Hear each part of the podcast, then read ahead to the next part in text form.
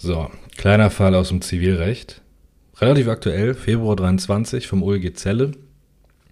Profitipp, erstmal Tornado gegen Pferd hören, die Folge. Der Fall hier ist nämlich so ähnlich, überschneidet sich. Der Schwerpunkt ist nur ein bisschen anders. Sachverhalt, wir haben den A und dem A gehört ein Pferd. Das Pferd Mustang. So. Das ist inzwischen nicht mehr das jüngste Pferd, das ist schon 25 Jahre alt. Das ist ein alter Sack in Pferdejahren. Und dieses Pferd steht auf einer Pferdekoppel mit anderen Pferden und verbringt da sein Leben. Das leistet den jüngeren Pferden Gesellschaft und zeigt denen, wie man richtig lebt. So, das ist A und das Pferd Mustang. Dann gibt es noch die B. Die B hat kein Pferd, sondern einen Hund. Rex. Und Rex ist einfach nur ihr Haustier. Das ist ein Schäferhund, Haustier, mag sie gerne. A und B sind beide Halter ihrer Tiere und das Ding hier heißt Hund gegen Pferd. Also passiert, was passieren muss. Die B geht mit dem Rex Gassi in der Natur. Ohne Leine. Aber das ist okay, das ist erlaubt. Der Hund war bisher immer brav. Alles cool, die macht nichts falsch. Und jetzt kommen die in der schönen Natur im Sommer an dieser Pferdekoppel vorbei. Und plötzlich, man glaubt es kaum, rastet Rex aus. Der ballert auf das Pferd Mustang zu. Und jetzt rastet Mustang aus. Mustang galoppiert weg, springt über den Zaun, rennt und rennt und rennt und der Hund hinterher. Die B kann den Rex, ihren Hund, nicht zurückrufen. Der reagiert einfach nicht mehr. Diese Treibjagd, die geht ewig und drei Tage bis ins Nachbardorf, Kilometer lang. Und während dieser Jagd stürzt Mustang ungefähr 50 Mal, bricht sich alle Beine und muss behandelt werden. Erst beim Tiernotarzt, sowas gibt es, 500 Euro. Und dann mehrere Operationen in der Pferdeklinik, sowas gibt es auch, für 15.000 Euro. Und die Ärzte machen das, weil das Pferd ansonsten in einem sehr guten Zustand für sein Alter ist. Eigentlich war Mustang immer fit. Und nach der Operation wird Mustang auch wieder fit sein und ein paar Jährchen noch weiterleben können. Und der A gibt auch diese Kohle aus weil er das Pferd seit 25 Jahren hat. Der hat darauf reiten gelernt. Seit er ein Kind ist, hat er dieses Pferd. Er liebt dieses Pferd. So, wird operiert, muss dann geht's danach super, weidet wieder mit den anderen Pferden und erzählt ihnen, wie das Leben läuft. Auf der Pferdekoppel. Alles wieder gut. Ein Problem? A hat jetzt 15.500 Euro weniger. Kriegt A die 15.500 Euro von B.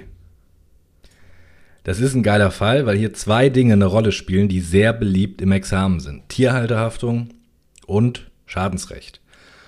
Sowas in der Art läuft ungefähr jedes Jahr im Examen. Im ersten. Perfekte Entscheidung überschneidet sich, wie gesagt, mit dem Tornado und gegen Pferdfall. Aber der Schwerpunkt ist hier ein anderer. Der, der Knaller, der Clou. Also, Fallfrage. Kriegt A von B 15.500 Euro, woraus, jetzt bitte nicht mit 823 um die Ecke kommen, sondern 833 Satz 1, Tierhalterhaftung bei Luxustieren. Damit fängt man an, weil 833 ist geiler. Das ist eine Gefährdungshaftung, kein Verschulden erforderlich, weil Tiere so verrückt und gefährlich sind. Deswegen haftet man für die auch ohne Verschulden, wenn man sich diesen Luxus leistet.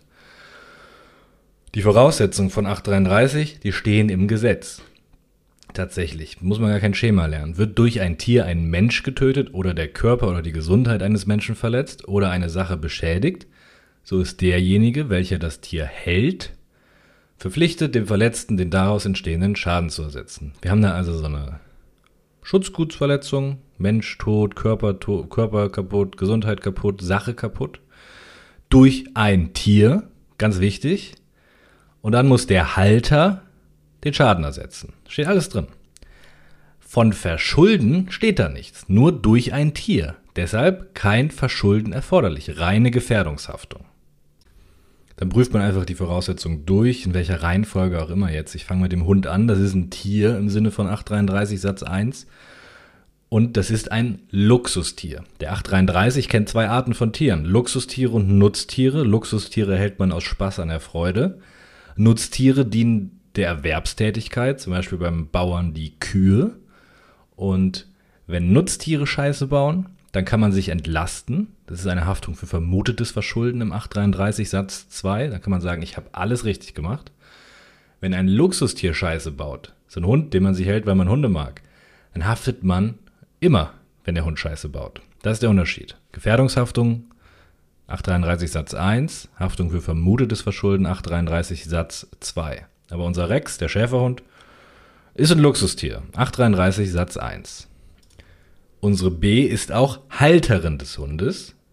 Prüfungspunkt Halter. Die ist Halterin, weil sie im eigenen Interesse für die Kosten von Rex aufkommt. Das ist die Formulierung. Wer trägt im eigenen Interesse die Kosten für das Ding, für das Auto, für den Hund? Es kommt bei der Haltereigenschaft also nicht auf die Eigentümerstellung an. Wer da reinschreibt in die Klausur, sie ist Halterin, weil sie Eigentümerin von Rex ist, ist scheiße. Muss sagen, wer trägt im eigenen Interesse die Kosten dafür? Es kommt darauf an, wer für das Tier die Kohle ausgibt. Und weil die B, dem Rex, sein geiles Futter kauft, geiles rohes Fleisch vom Bauernhof, nennt das Barfen, deshalb ist die B Halterin von Rex. Nicht auf die Eigentümerstellung abstellen. Dann Schutzgutsverletzung.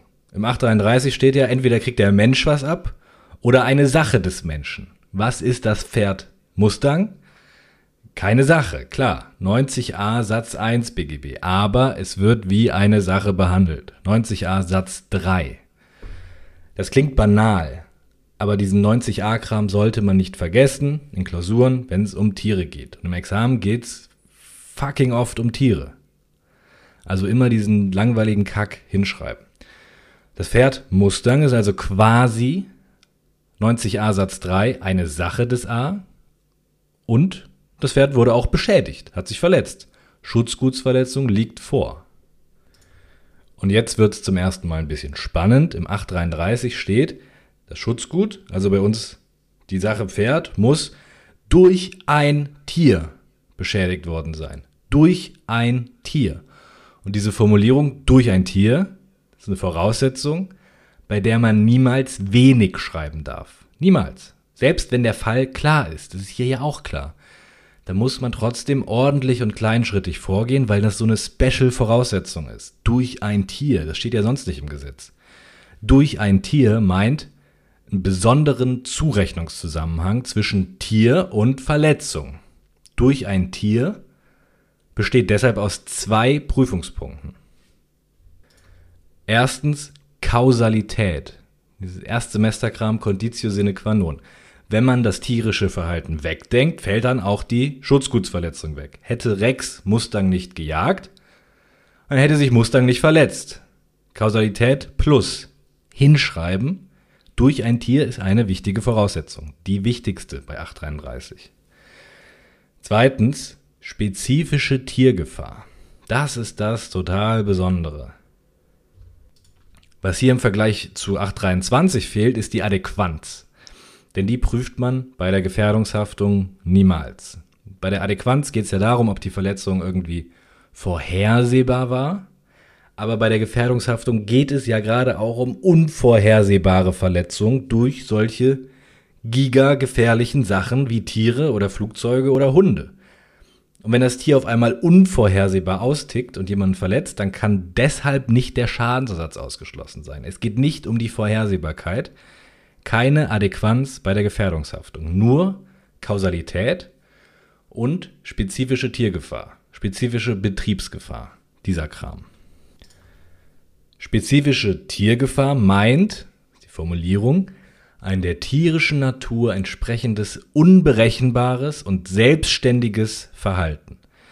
Das Zauberwort ist die Unberechenbarkeit des selbstständigen tierischen Verhaltens. Tiere sind verrückt. Man kann die nicht immer steuern. Darum geht's.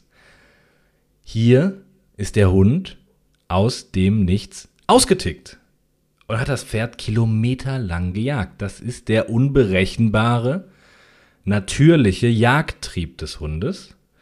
Und der hat zur Verletzung des Pferdes geführt. Tierischer geht's nicht. Die Verletzung des Pferdes ist also durch ein Tier, durch das tierische Verhalten des Hundes eingetreten. Anders wäre das, wenn die B ihren Hund hochgehoben hätte und gegen das Pferd geworfen hätte. Und dann wäre das Pferd weggeknickt und hätte sich die Beine gebrochen. Das ist dann nicht mehr durch ein Tier. Das ist der Mensch. Das ist nicht unberechenbares tierisches Verhalten, das ist vom Menschen gesteuert. Bei uns, wo der Hund einfach ausflippt und das Pferd jagt, haben wir das aber. Deswegen ist der haftungsbegründende Tatbestand von 833 Satz 1 plus. Die B haftet dem A. Die Frage ist jetzt nur, wie hoch denn? Auf wie viel? Wie viel kriegt A? 15,5, alles, die Hälfte, nix? Wie viel ist es? Grundsatz 249.1. B muss den Zustand wiederherstellen, der ohne das schädigende Ereignis bestehen würde. Also genau genommen müsste B das Pferd wieder gesund flicken. Ja, den Zustand wiederherstellen, der ohne die Jagd da wäre. Dann wäre das Pferd gesund. Also muss B jetzt mit Schrauben und Schienen die Beine wieder ganz machen. Es gibt aber 249 Absatz 2 Satz 1 und da steht drin, wenn eine Sache beschädigt wird, 90a Satz 3, dann kann der Geschädigte auch einfach die Kohle für eine Wiederherstellung verlangen. Das muss dann der Schädiger nicht selber machen.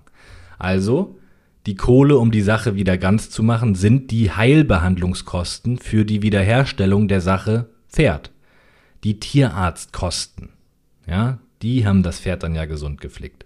Und nach 249 Absatz 2 Satz 1 kann der A die eigentlich verlangen. 15.5. Erstes Problem, und das vergisst man in diesen Fällen super schnell, mitverschulden. Da denkt man nicht dran, weil ja einfach nur der Hund ausgerastet ist. Aber mitverschulden. Immer prüfen bei diesen Tier gegen Tier. Tornado gegen Pferd. Die ganze Scheiße. Immer mitverschulden. Eigenes Mitverschulden des A nach 254 Absatz 1 gibt's nicht. Der war ja nicht dabei, der hat nichts falsch gemacht, das Pferd stand da, wo es stehen sollte. Aber Mitverschulden des Pferdes. What the fuck? Mitverschulden des Pferdes quasi analog 254.1. Stichwort Abzug der eigenen Tiergefahr, der eigenen Betriebsgefahr. Unbedingt merken in diesen Fällen, wenn die beschädigte Sache selber einer Gefährdungshaftung unterliegt und die irgendwie selber mitursächlich für diesen Schadensfall war, dann wird beim Mitverschulden die eigene Betriebsgefahr, die eigene Tiergefahr der beschädigten Sache angerechnet, unabhängig vom Verschulden, analog 254. Und dann bildet man eine Quote. Wessen spezifische Tiergefahr hat eine wie große Rolle gespielt? Und danach teilt sich das dann aus. In diesen Fällen, Tier gegen Tier, gibt es also die Gefährdungshaftung zweimal. Einmal im haftungsbegründenden Tatbestand beim Hund, der ist ausgerastet. Gegen den mache ich den Anspruch geltend. Und dann ein zweites Mal beim Mitverschulden. Analog zu 54. Das ist quasi Gefährdungshaftung gegen sich selbst. Wie bei Tornado gegen Pferd. Deshalb wird analog zu 54.1 die eigene Tiergefahr des Pferdes anspruchsmindernd berücksichtigt.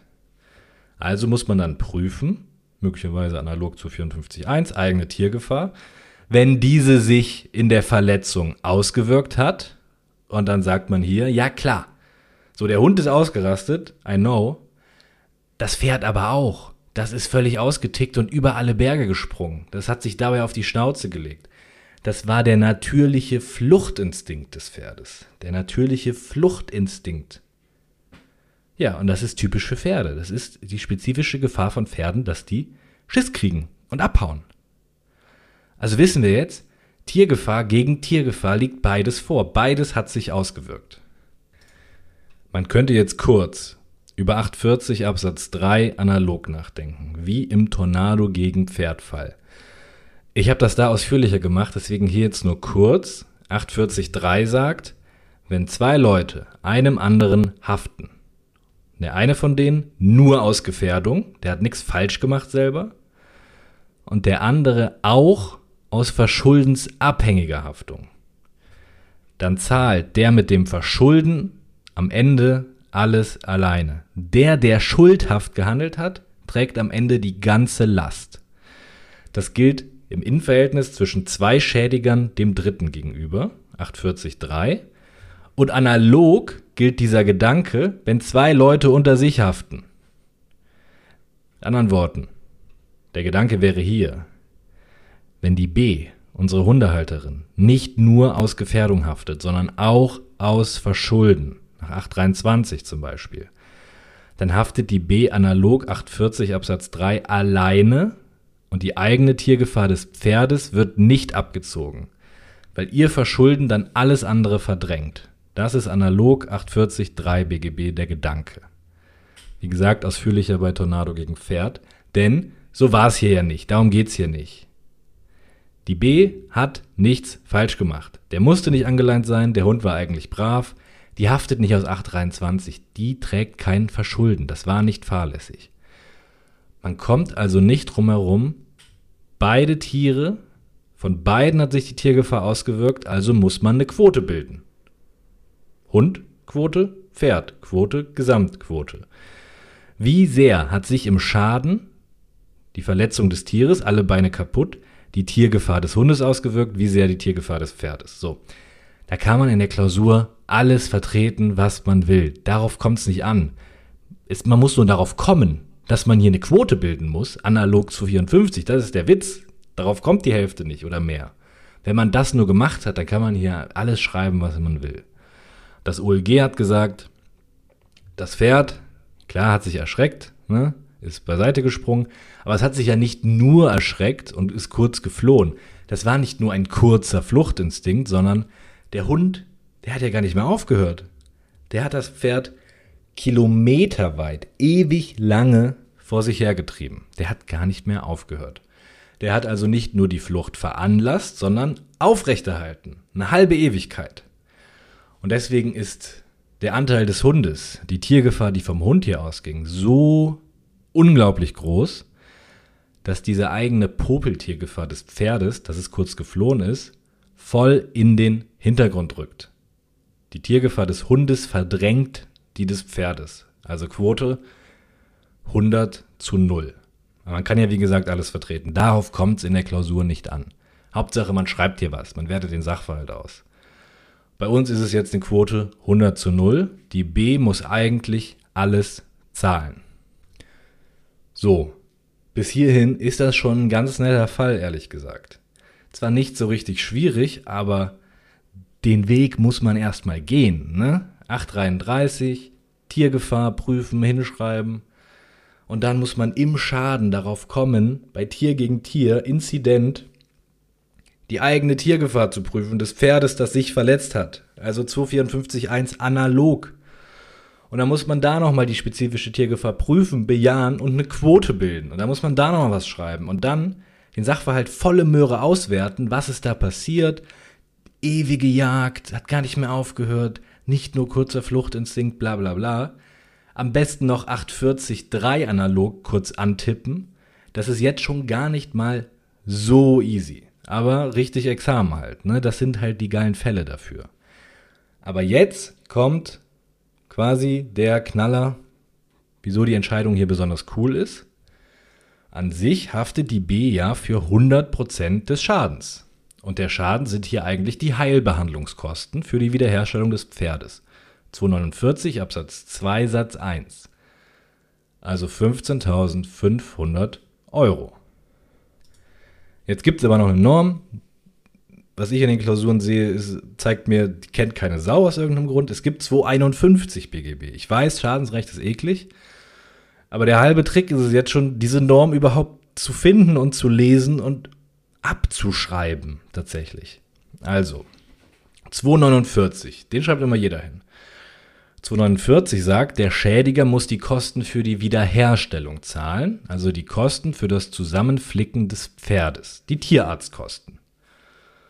251 Absatz 2 Satz 1, der zwei Sätze, 251 Absatz 2 Satz 1 ist jetzt eine Ausnahme hierzu und sagt, wenn diese Wiederherstellung, die nach 249 ja eigentlich geschuldet ist, wenn diese Wiederherstellung nur mit unverhältnismäßigen Aufwendungen möglich ist, wenn die Wiederherstellungskosten unverhältnismäßig hoch sind, dann muss der Schädiger nicht diese unverhältnismäßigen Kosten zahlen, sondern stattdessen kann der Schädiger den dann in Geld entschädigen. Also quasi den Wertersatz zahlen für die kaputte Sache, wie viel die halt wert war, bevor sie kaputt gemacht wurde. Das ist der Gedanke von 251 Absatz 2 Satz 1. Wenn die Wiederherstellungskosten unverhältnismäßig hoch sind, dann Wertersatz. Beispiel, ich habe einen 15 Jahre alten Volvo, der wird beschädigt. Jemand nimmt mir die Vorfahrt. Wert vor dem Unfall, unbeschädigt, 3000 Euro. Wenn ich den jetzt zum Kfz-Meister bringe, dann sagt er mir, die Wiederherstellung, wenn ich diese alte Möhre reparieren soll, kostet 20.000 Euro. Vorher Wert 3.000. Kann ich jetzt 20.000 Euro verlangen, von dem, der mir die Vorfahrt genommen hat, wenn das Auto eigentlich nur 3.000 Euro wert war? Nee, das wären dann unverhältnismäßige Aufwendungen. Das wären auch mehr als 130 Prozent nach der Rechtsprechung, die hier gelten könnte. Und deswegen kriege ich dann wegen 251 Absatz 2 Satz 1 nicht die Wiederherstellungskosten, sondern nur 3000 Euro Wertersatz. Und dann muss man sich jetzt eigentlich die Masterfrage stellen, wie viel war das 25 Jahre alte Pferd vor dieser ganzen Scheiße wert? Wie viel ist ein altes, gebrauchtes Tier wert? Ich habe hier zwei Katzen rumlaufen.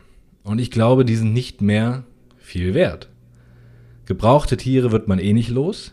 Die eine Katze, die schielt und die sabbert, das wusste man nicht, als sie klein war. Die andere wirkt immer depressiv, das wusste man auch nicht. Jetzt sieht das jeder Käufer. Wie viel zahlt denn der noch? Wie viel sind denn diese kleinen Katzen noch wert? Nicht viel. Und das Pferd, das 25 Jahre alt ist, wie viel ist das noch wert? Das ist so viel wert, wie ein Metzger dafür zahlen würde. Also meinetwegen 300 Euro. Und bei meinen Katzen würde das auch nicht viel besser aussehen, aber die will halt kein Metzger. Und wenn die jetzt verletzt werden, ein fucking Tierarzt kostet ein Vermögen. Das bedeutet dann ja, wenn jemand mein Tier verletzt, dann wäre ich wegen dem 251 Absatz 2 Satz 1 immer am Arsch, weil ich maximal so viel kriege, wie das Tier noch wert ist. So, das Pferd sind 300 Euro. Das wäre das Maximum. Welcher Tierarzt fliegt denn das Pferd zusammen für 300 Euro? Bei den Katzen sind es 100 Euro. Da, da, da arbeitet doch kein Tierarzt für. Und wenn ich einen Hamster hätte und dem bricht jemand beide Beine, dann ist der Maximalbetrag, weiß ich nicht, 10 Euro. Super. Dann kriege ich ja nie was, wenn jemand meine billigen Tiere kaputt macht. Alles nur wegen 251 Absatz 2 Satz 1. Und deshalb gibt es 251 Absatz 2 Satz 2. Da steht noch was hinter. Da steht, die aus der Heilbehandlung eines verletzten Tieres entstandenen Aufwendungen sind nicht bereits dann unverhältnismäßig, wenn sie dessen Wert erheblich übersteigen. Diese Norm gibt es, damit ich eben nicht am Arsch bin, wenn jemand meine Katzen verletzt weil nach 251.2.2 bei Tieren nicht der Restwert vor dem Unfall der Maximalbetrag ist. Der spielt gar keine so große Rolle. Da steht, es ist auch nicht schlimm, wenn die Tierarztkosten den Wert des Tieres erheblich übersteigen. So. Und in der Klausur ist das jetzt, das meine ich komplett ernst, schon die halbe Miete, wenn man diese Norm überhaupt nur gefunden und in seine Lösung abgeschrieben hat. Das machen nämlich die wenigsten. Also man schreibt grundsätzlich 249.2.1 Wiederherstellungskosten, also hier die Tierarztrechnung. Das gilt aber nach 251.2 Satz 1 nicht, wenn diese Kosten unverhältnismäßig sind. Bei Tieren wiederum richtet sich die Unverhältnismäßigkeit aber nicht nach dem Wert des Tieres. 251.2.2. Das ist ohne Scheiß schon die halbe Miete. Nur das Gesetz abschreiben. Und jetzt? Naja, Jetzt müssen wir eigentlich nur noch überlegen, nachdem wir das gefunden haben und abgeschrieben haben, wie viel Geld denn in unserem Fall noch verhältnismäßig sind. Das sagt uns die Norm ja leider nicht. Da steht nicht mehr drin, wonach sich das dann richtet, wenn nicht nach dem Wert. Also müssen wir uns jetzt irgendwelche Kriterien ausdenken. So, da wird viel zu geschrieben, es gibt da keine super genauen Kriterien. Ich würde mich da auch gar nicht mit verrückt machen, denn in der Klausur kriegt man ja einen Sachverhalt. Und da stehen ja die notwendigen Informationen drin, um das hier irgendwie zu subsumieren. Und dann steht da drin, der liebt sein Tier über alles, der kennt das seit 68 Jahren und das war immer noch super in Schuss. Die Ärzte hielten die Behandlung für tiermedizinisch vertretbar und daraus, aus diesen Informationen, daraus macht man abstrakte Begriffe, baut sich so einen Prüfungsmaßstab und schreibt den hin. Anhand der Informationen im Sachverhalt. Da schreibe ich einen Maßstab hin, unter den ich dann später den Sachverhalt subsumieren kann. Gar nicht so schwer eigentlich. Schreibe ich also hin, wenn da drin steht, der liebt sein Tier und so weiter, schreibe ich hin. Für die Ermittlung der Verhältnismäßigkeit kommt es maßgeblich auf die Bindung des Tierhalters zu seinem Tier, dessen Alter, den allgemeinen Gesundheitszustand und die tiermedizinische Vertretbarkeit der Behandlung an. So, das sind Voraussetzungen, womit ich den Sachverhalt verwerten kann. Und dann ist das super. Und dann muss ich nur darunter subsumieren. Naja, der liebt sein Tier hier über alles und hat es seit 20 Jahren. Also hat er eine große Bindung zu seinem Tier. Das Tier war alt, aber es war fit. Guter allgemeiner Gesundheitszustand. Die Behandlung war tiermedizinisch vertretbar. Danach ging es dem Tier wieder super. Also liegt auch diese Voraussetzung vor.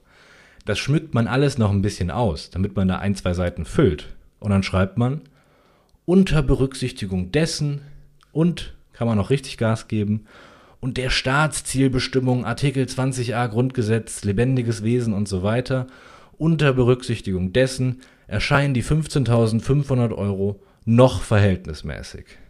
Und deshalb kann A von B die vollen 15,5 verlangen. Easy. Man muss das hier nicht alles perfekt wissen, man kriegt den Maßstab hin, indem man den Sachverhalt richtig liest und sich einen Maßstab ausdenkt, unter den man den ganzen Sachverhalt packen kann. Das ist hier der Trick im Endeffekt. Da muss man das nicht groß lernen. Das war auch schon der Fall. Der Witz, der Clou, der Knaller. Erstens, analog 254.1 muss man die eigene Tiergefahr des verletzten Pferdes im Schaden nochmal prüfen und eine Quote bilden. Man prüft zweimal die Tiergefahr vom Hund und vom Pferd. Da kommt man nicht drauf, wenn man das nie gehört hat. Analog 254.1, die eigene Tiergefahr des verletzten Pferdes. Und der zweite Witz, 251 Absatz 2. Finden, abschreiben, einfach das Gesetz abschreiben und dann anhand der Informationen im Sachverhalt irgendeinen Maßstab sich ausdenken und darunter subsumieren. Super Fall. Wird laufen. Richtig gut. Das war's. Tschüss.